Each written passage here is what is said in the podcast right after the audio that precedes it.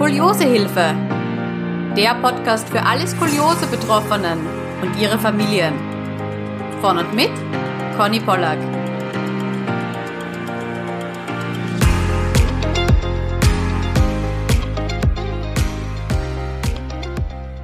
Hallo, es freut mich, dass du heute wieder zuhörst.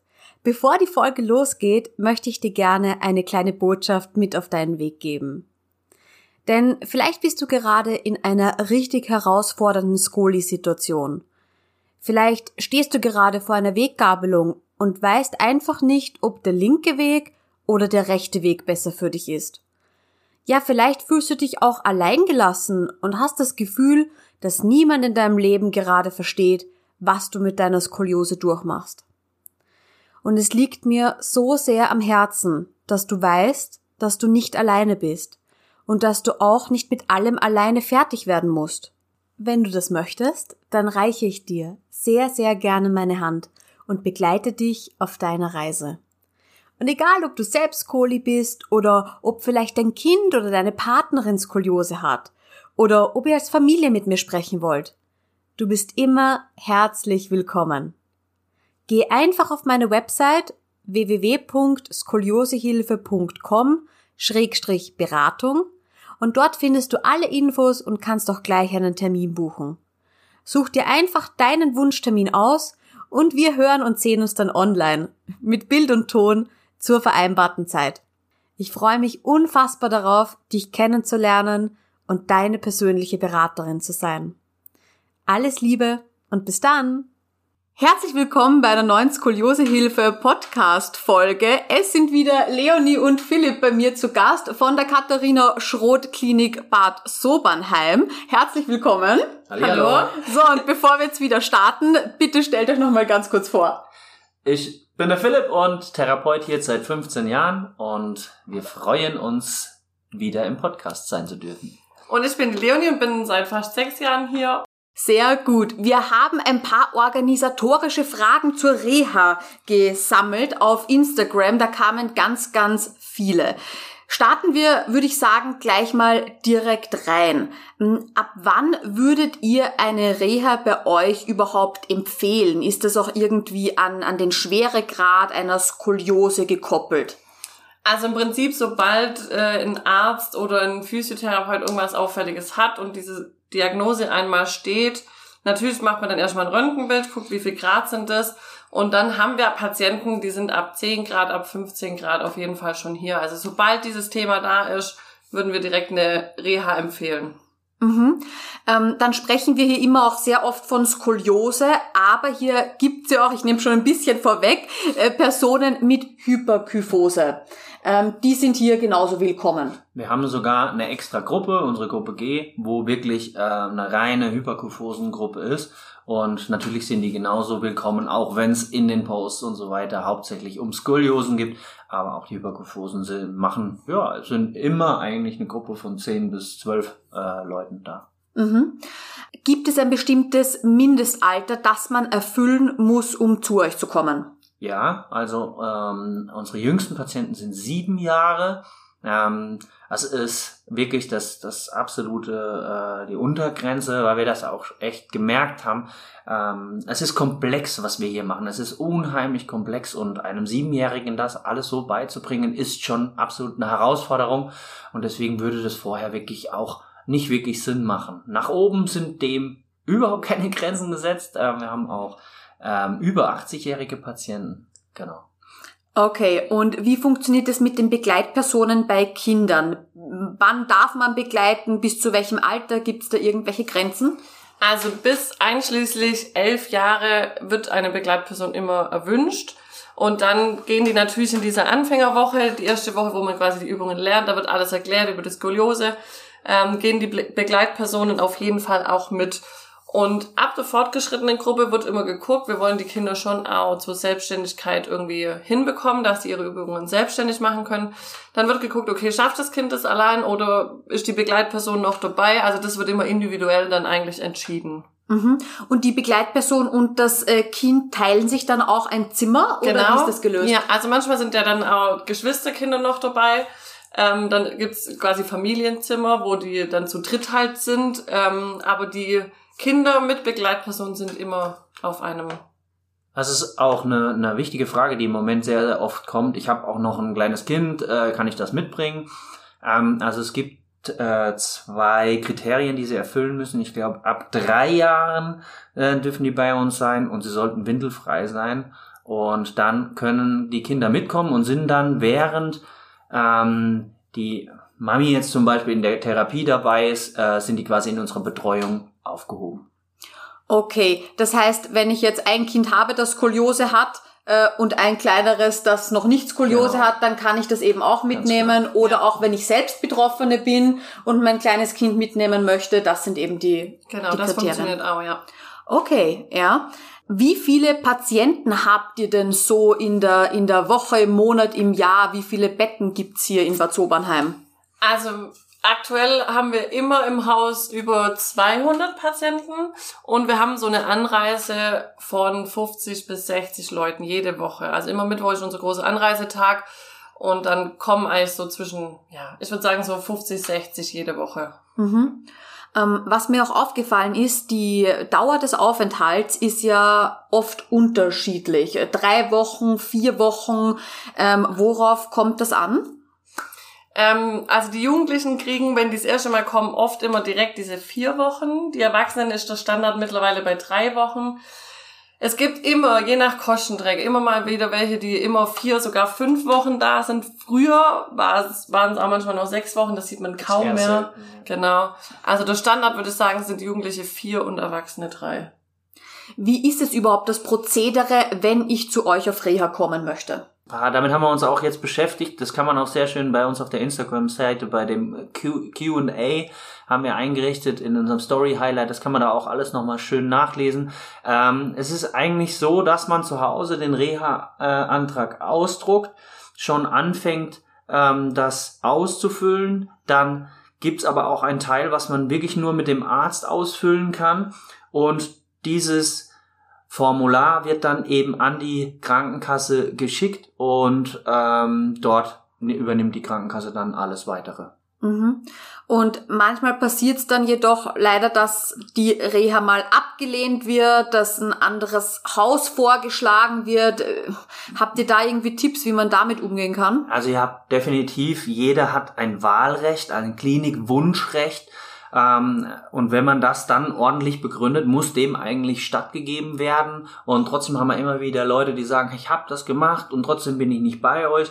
Also das Einzige, was man halt öfter hört, ist, dass die sagen, ja, ich habe dann aber ähm, Widerspruch eingelegt, weil ich unbedingt zu euch wollte und diesem Widerspruch wurde stattgegeben. Also das ist so die Möglichkeit, was man, glaube ich, hat, als äh, Patient dann im Endeffekt wirklich zu uns zu kommen. Mhm. Dann noch eine Frage zu den Kosten. Natürlich, wenn mir jetzt die äh, Krankenkasse oder die Rentenversicherung das Ganze genehmigt, dann werden die Kosten übernommen. Ich ja. glaube, so einen ganz kleinen Selbstbeitrag hat man immer. Das kommt auch immer darauf an, wo man versichert ist. Das ist auch die Frage, äh, könnte man theoretisch zu euch kommen ähm, und das Ganze privat bezahlen? Ja, haben wir auch. Es, es gibt auch Erwachsene, die sagen, okay, ich komme dann auch mal nur zwei Wochen zum Auffrischen oder so und machen das dann aber jedes Jahr. Das, also das haben wir schon auch. Mhm kann man dann auch aus dem Ausland zu euch kommen? Jetzt sitze ich da als Österreicherin und weiß schon ein bisschen die Antwort, aber vielleicht könnt ihr da noch was dazu sagen. Ähm, kann man da irgendwas Spezielles noch im Reha-Antrag beachten? Also wir haben, so wie du schon sagst, du kommst aus Österreich, äh, sehr, sehr viele Österreicher, ich sage jetzt auch mal deutschsprachige ähm, aus dem Ausland. Äh, ich glaube, die österreichischen Krankenkassen bezahlen das sogar, genehmigen das sogar, eine, eine, eine Reha äh, mhm. in Deutschland. Aber äh, leider haben wir auch äh, viele aus dem nicht-deutschen ähm, Ausland, äh, wo das nicht von der Krankenkasse übernommen wird. Trotzdem hatten wir auch vor Corona sogar ähm, viermal im Jahr eine internationale Gruppe, wo wirklich dann alles auf Englisch stattgefunden hat. Und leider ist das jetzt aufgrund von Corona ein bisschen ausgesetzt, aber wir hoffen sehr, sehr, sehr, dass wir das bald wieder organisatorisch hinbekommen. Und dann ist das aber auch eine Selbstzahler-Sache, weil das die Krankenkassen zum Beispiel aus Australien oder Amerika einfach nicht übernehmen. Mhm. Ähm, dann kam noch eine sehr spezifische Frage. Äh, manche von uns haben ja nicht nur Skoliose, sondern eventuell auch andere chronische Krankheiten. Äh, in diesem speziellen Fall wurde jetzt äh, chronische Migräne genannt. Ähm, ist da eine Reha trotzdem möglich? Auf jeden Fall. Also wir haben viele, die Begleiterkrankungen haben und auch zurzeit jemand mit einem Rollstuhl ist hier oder eine blinde Person haben wir sogar hier. Also ähm, das ändert ja nichts an der Skoliose und äh, wir wollen den Menschen genauso helfen wie äh, jemand, der keine Begleiterkrankung hat. Ähm, die Frage ist, bekomme ich das mit der Migräne hier alles hin oder bekomme ich das äh, nicht hin? Aber ähm, standardmäßig ist da überhaupt kein, keine Grenze gesetzt. Man muss natürlich trotzdem schon auch reha-fähig sein. Genau. Das ist jetzt nicht, also man muss ja trotzdem hier von A nach B kommen. Man muss bei den Therapeuten, die, also die müssen ja trotzdem die Übungen mitmachen können. Also man muss schon trotzdem eine gewisse Reha-Fähigkeit auf jeden Fall mitbringen. Genau, aber was ich vielleicht auch aus meiner eigenen Erfahrung jetzt hier sagen kann, ähm, auch ähm, Leute, die jetzt nur Skoliose haben, unter Anführungszeichen, schwächeln manchmal zwischendurch und man merkt halt einfach die Belastung, die viel, also Belastung, aber halt den, den, den Sport und die, die körperliche Ertüchtigung, die man vielleicht zu Hause jetzt bei einem Schreibtischjob nicht so hat die ganze ja. Zeit. Ähm, und da wird auf einen auch schon Acht gegeben und mal gesagt, okay, jetzt hier mal ein bisschen ruhig, ähm, weil wir haben hier drei, vier Wochen und ähm, wir wollen das ja auch gut durchbringen. Genau. Ganz genau, ja. Jetzt gibt es auch eine zweite Asklepios-Klinik, die sich ähm, auf die Therapie der Skoliosen spezialisiert hat, nämlich Bad Salzungen. Die Frage, die hier jetzt aufgetreten ist, äh, gibt es hier einen Unterschied zwischen den beiden Kliniken? Also prinzipiell gibt es eigentlich äh, keinen Unterschied. Wir haben beide auch das, das gleiche Skript für die Übungen und so, machen also die gleiche Therapie. Ich glaube, früher war das so ein bisschen mehr geteilt, dass eher die Erwachsenen in Salzungen waren, bei uns mehr Jugendliche. Mittlerweile haben wir ja auch selber super viele Erwachsene. Ähm, also einen großen Unterschied ähm, Gibt's eigentlich nicht. Außer, dass sie kein Social Media, Instagram und TikTok haben. ja, also ich kann da vielleicht auch noch dazu sagen, es gab schon ähm, einige Skolis, die in Bad Salzungen zu Gast waren, einige, die sogar schon in Bad Salzungen und Bad Sobernheim waren. Also für interessierte Podcast-Hörerinnen, da könnt ihr auch auf jeden Fall nochmal reinhören. Auf meiner Website könnt ihr auch die Folgen filtern und dann kommt ihr ganz schnell zu den ähm, Episoden, die euch interessieren. Und wir haben auch wirklich viele Patienten, die bei uns sind und sagen, ja, ich war schon in Bad es war auch total cool. Also ähm, das kommt häufig vor. Wie sieht es denn mit den Zimmern aus? Es gibt Einzelzimmer, Doppelzimmer. Wir haben auch schon über so ein paar Familienzimmer gesprochen. Ähm, wie ist hier die Regelung? Wann bekomme ich ein Einzelzimmer und wann ein Doppelzimmer? Für unsere Erwachsenen gibt's ein Einzelzimmer, also Ü18 hat man eigentlich immer ein Einzelzimmer und unsere Jugendlichen sind zu zweit auf dem Zimmer und ganz wichtig auch, wir schauen schon auch immer, dass das vom Alter passt, weil die Frage kommt auch, hey, bin ich da als 17-Jähriger mit einem 12-Jährigen und so, das schauen wir auf jeden Fall auch. Dann haben wir jede, äh, jedes Zimmer hat einen Balkon oder eine große Terrasse und natürlich auch ein eigenes Bad und viele der Zimmer werden im Moment sogar auch renoviert und es gibt sogar behindertengerechte Zimmer, die dann einfach ein bisschen größer ausgelegt sind.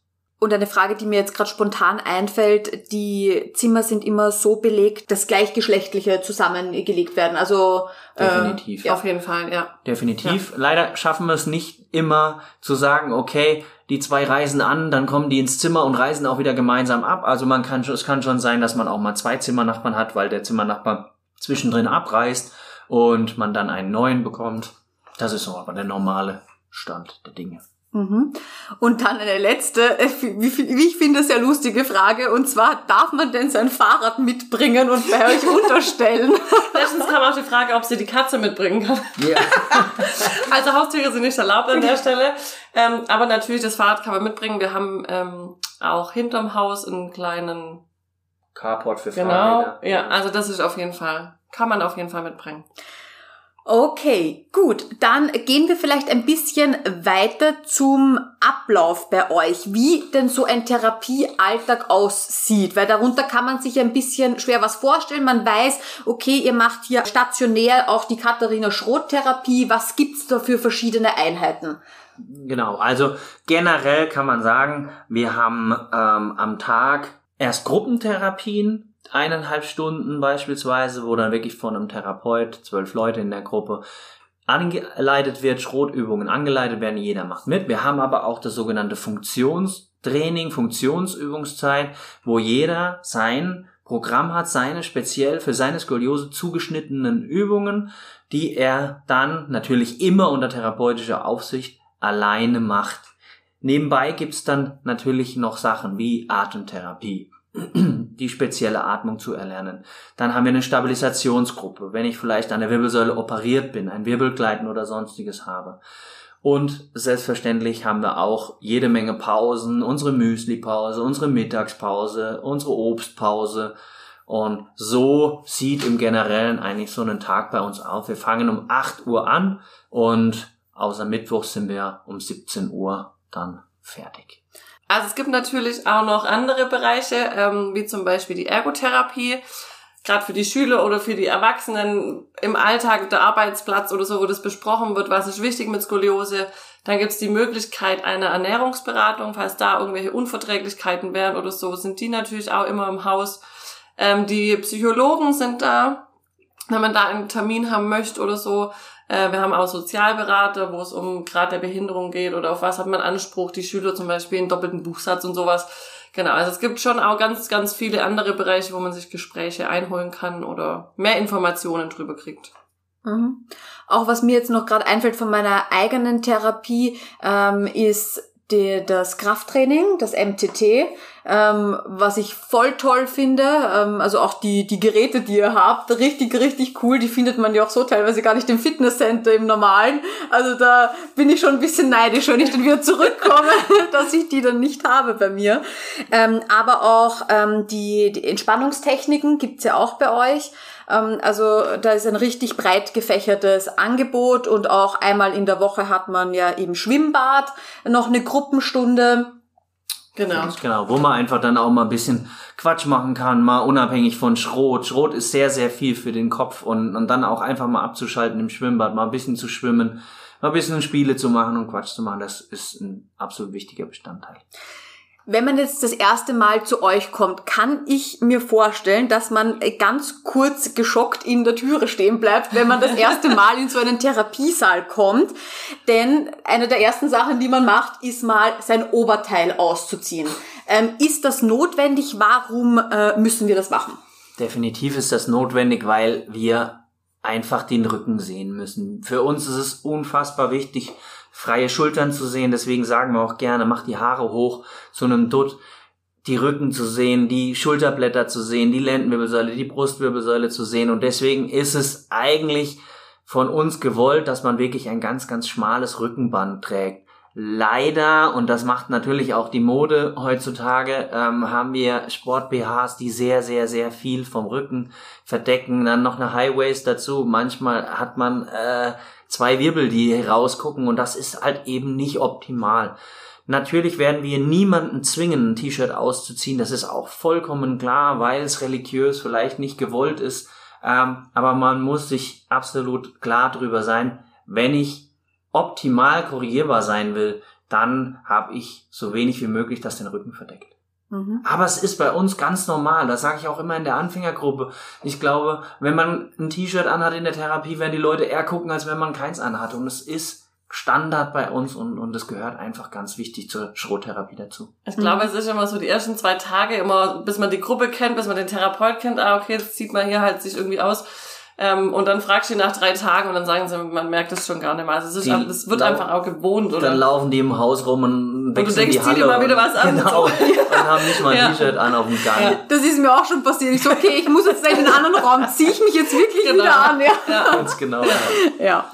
Ähm, darf man denn das Klinikgelände verlassen, wenn man gerade keine Therapien hat? Selbstverständlich. Also ähm, auch nach 17 Uhr. Also wir sind ja auch kein kein Gefängnis und äh, wir haben ganz viele Jugendliche, die dann Richtung Rewe laufen, an Marktplatz laufen, gerade im Sommer irgendwas unternehmen und ähm, es gibt zwar eine Schicht zum halb zehn für die unter 16-Jährigen und ich glaube halb elf für U18, ich bin mir aber nicht ganz sicher im Moment, ähm, wo sie auf jeden Fall wieder in der Klinik sein müssen. Ähm, aber ansonsten, wenn ich keine Therapie habe, auch Mittagspause mal spazieren zu gehen, Fahrrad zu fahren, warum nicht? Natürlich, selbstverständlich. Und was mir auch gerade noch spontan einfällt, was in letzter Zeit ganz, ganz oft kommt, ähm, darf ich da ein Handy haben überhaupt? Klar, wir ziehen ja auch nicht eure Handys an ein, ähm, sondern wir, ihr dürft eure Handys haben, aber nicht in den Therapiehallen. Wir haben sehr viele Spiegel und deswegen ist das nicht gern gesehen, wenn man in den Therapiehallen während der Therapie mit dem Handy rumspielt. Hätte ich jetzt auch so ehrlich gesagt noch gar nicht gesehen. Also das ist, das Wir wird schon. wirklich sehr. ja. ja. Okay, ja, also das ist. Ähm, Gerade jetzt, wo das WLAN ein bisschen ähm, Fortschritte macht, ist das schon öfter mal, dass sie mal kurz noch einen TikTok gucken oder mal noch kurz der Mama antworten müssen. Und das ist schon, kommt schon vor. Okay, ja. So, jetzt haben wir immer noch Corona-Bestimmungen hier. Was hat sich denn da so geändert? Also es ist definitiv immer noch so, dass wir Masken tragen. Leider gibt's auch keine Befreiung dieser Masken. Ähm, ich glaube, wir Therapeuten mit FFP2 sehnen nichts mehr herbei als die Befreiung von der, der Maskenpflicht. Aber wir können es auch verstehen, wie anstrengend es für, für Patienten ist, diese Masken während den Übungen zu tragen. Ähm, wir hatten vor einiger Zeit sogar noch Trennwände in den Hallen, Trennwände im Speisesaal aber es ist alles so ein bisschen ähm, Richtung Lockerung unterwegs. Wir hatten leider, als Corona anfing, ähm, den Worst Case, dass unsere Klinik geschlossen werden musste wegen Corona und deswegen sind wir einfach sehr, sehr, sehr vorsichtig. Und ähm, man wird zurzeit am Anfangstag, am Anreisetag getestet, ähm, um wirklich ausschließen zu können, dass jemand Corona hat. Und wir Therapeuten sogar testen uns so dreimal die Woche, ähm, ja, um eben sowas nochmal verhindern zu können, um dem entgegenwirken zu können. Mhm. Gibt es ein Freizeitprogramm trotz Corona? Auf jeden Fall. Also unten äh, gibt es einen Freizeitraum, wo ganz viele Spiele sind, wo man puzzeln kann. Wir haben äh, Tischtennisplatten in den Hallen, wir haben einen Kickerraum, äh, man kann abends ins Schwimmbad. Ähm, was noch? Kino, ah, genau. eine Leinwand haben wir in Halle 1, wo ab und zu Kinofilme gezeigt werden. Und für die ähm, Junioren, also für die bis elf, haben wir sogar auch einen extra ähm, Raum, wo die Junioren sich aufhalten oder auch Begleitkinder. Dann haben wir einen Bastelraum. Also ist auf jeden Fall einiges angeboten. Mhm. Und auch was ich toll finde, ein paar Sachen auch für Erwachsene, sage ich mal, mit Qigong und Tai Chi und Entspannung und Nordic Walking. Also da, da wird schon sehr, sehr viel angeboten. Ähm, darf man in der Klinik besucht werden? Im Moment ist es leider so, dass wir noch keine Besucher in der Klinik ähm, möchten, eben aufgrund von äh, Corona. Ja, aber natürlich, wenn die Eltern am Wochenende kommen, dürfen unsere Patienten natürlich raus, können am tagsüber was unternehmen, das schon, aber ins Haus aktuell noch nicht. Mhm. Und wenn sie wieder ins Haus dürfen, war dann auch die Frage, ähm, gibt es da so Regelungen, dass der Besuch dann irgendwann am, am Zimmer schlafen darf, so von Samstag auf Sonntag zum Beispiel? Auf oder? keinen Fall. Nee, wir, ähm, das möchten wir auch nicht. Gerade der Schutz unserer Patienten ist halt für uns total wichtig. Und wenn wir dann, äh, gerade auch unsere Jugendlichen, das sind ja eher die, wo die Eltern dann kommen und da sind immer zu zweit auf dem Zimmer. Wenn dann da noch jemand, Begleitperson oder mit dabei ist, das äh, wollen wir nicht. Mhm. Deswegen, also eigentlich Begleitpersonen, Erwachsene, die uns besuchen, äh, sind definitiv nicht äh, über Nacht da. Mhm.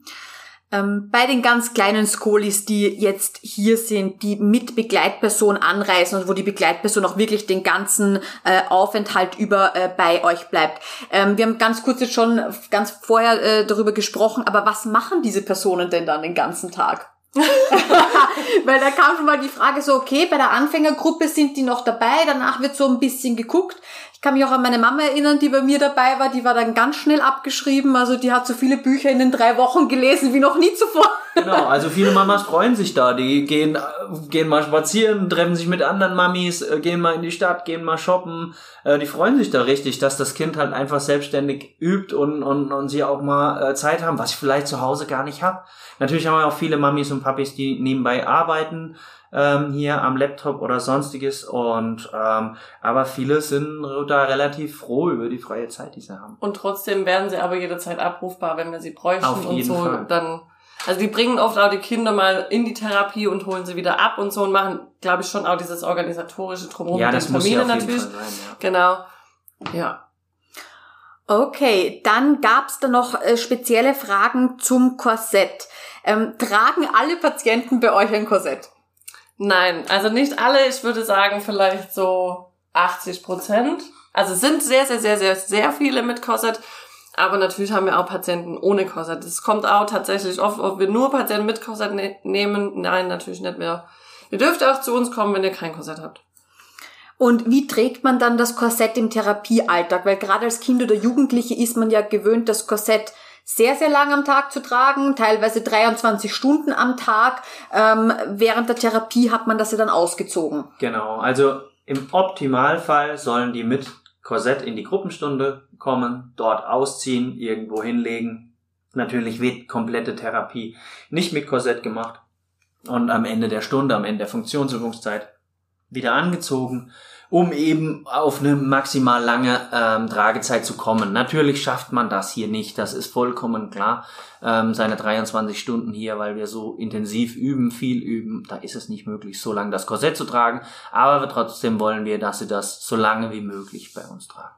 Genau, und dann spätestens nach Ende der Therapie und dann über Nacht und so, da kommen ja dann genau. doch auch einige Stunden genau. zusammen. Mhm.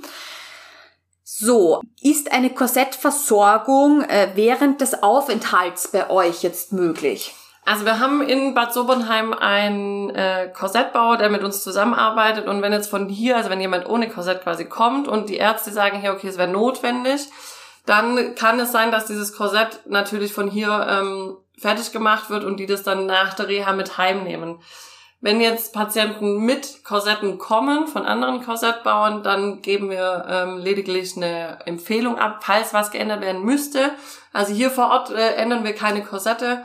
Ähm, die nicht von euch genau, quasi die nicht, von, ja genau, ja. die nicht von uns sind.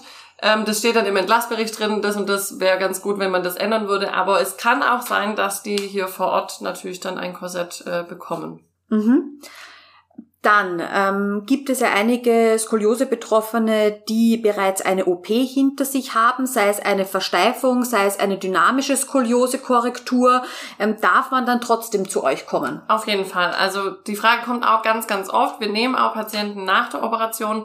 Wir haben auch extra äh, Programme, also die kommen dann so eine Stabi-Gruppe, es gibt eine extra Schwimmbadgruppe, die haben nochmal extra Atemtherapie auch in der Gruppe. Also die haben schon so ein gesondertes Programm, machen aber trotzdem ganz normal die Funktionen und auch die Gruppenstunden mit. Die kriegen einfach quasi noch so ein kleines bisschen mehr, weil man bei denen natürlich mehr mit Stabi noch arbeiten muss. Die Frage kommt natürlich auch immer, was hat denn das für einen Sinn? Ich kann doch jetzt keine Korrektur mehr erreichen und so. Und es ist einfach wichtig, den Übergang von der Fusionsstrecke, von der operierten Strecke zur nicht operierten Strecke ähm, zu stabilisieren, dass wir da eben keine Verschlechterung erfahren. Und deswegen ist es unheimlich wichtig, dass wir trotzdem da was tun. Und da ist die Stabilisation einfach ein ganz wichtiges Tool.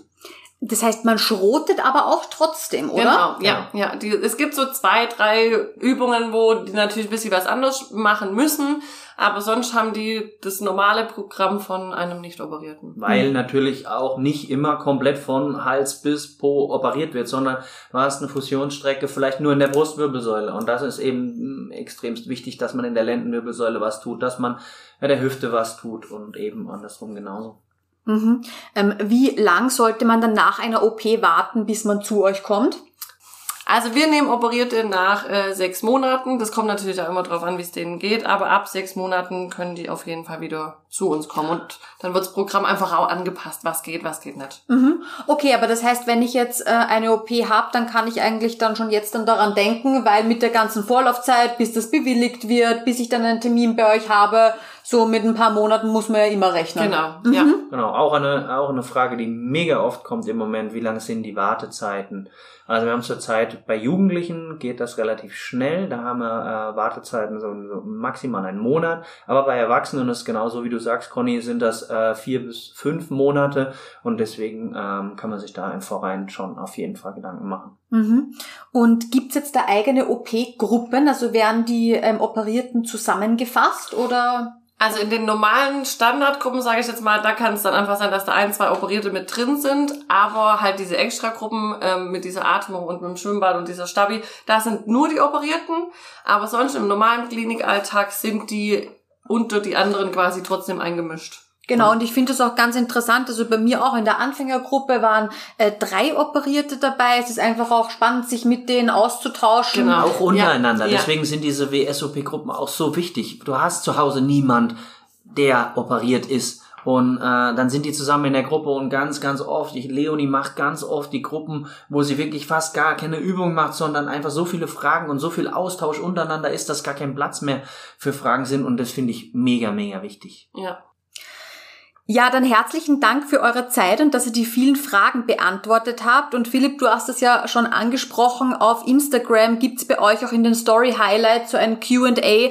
Da gibt's auch nochmal ganz viele Fragen und Antworten, die man nachlesen kann. Genau. Vielen, vielen Dank, hat total Ja. Spaß gemacht. Danke Wahnsinn. Ich dir. freue mich, dass ihr da wart. Cool, vielen Dank, ciao. Es freut mich, dass du heute wieder zugehört hast. Wenn du weitere Skoliose-Infos möchtest, dann schau doch gern beim Skoliosehilfe-Blog auf meiner Website www.skoliosehilfe.com vorbei. Dort bekommst du Tipps rund um die Skoliose, Buchempfehlungen, Neuigkeiten aus der Skoli-Community und auch Beiträge über meine Lieblingshilfsmittel, die mir den Alltag mit meiner Skoliose sehr erleichtern. Auf meiner Website findest du auch Beschreibungen zu allen Podcast-Folgen. Und du kannst sie auch ganz leicht nach Kategorien filtern und durchsuchen, sodass du wirklich alle Folgen findest, die für dich relevant und interessant sind. Und wenn du mit mir über deine individuelle Skoli-Situation sprechen magst, dann gehe einfach auf www.skoliosehilfe.com-beratung. Wähle deinen Wunschtermin und wir hören und sehen uns schon ganz bald online. Ich freue mich auf dich und ich wünsche dir noch einen wunderschönen Tag. Tschüss!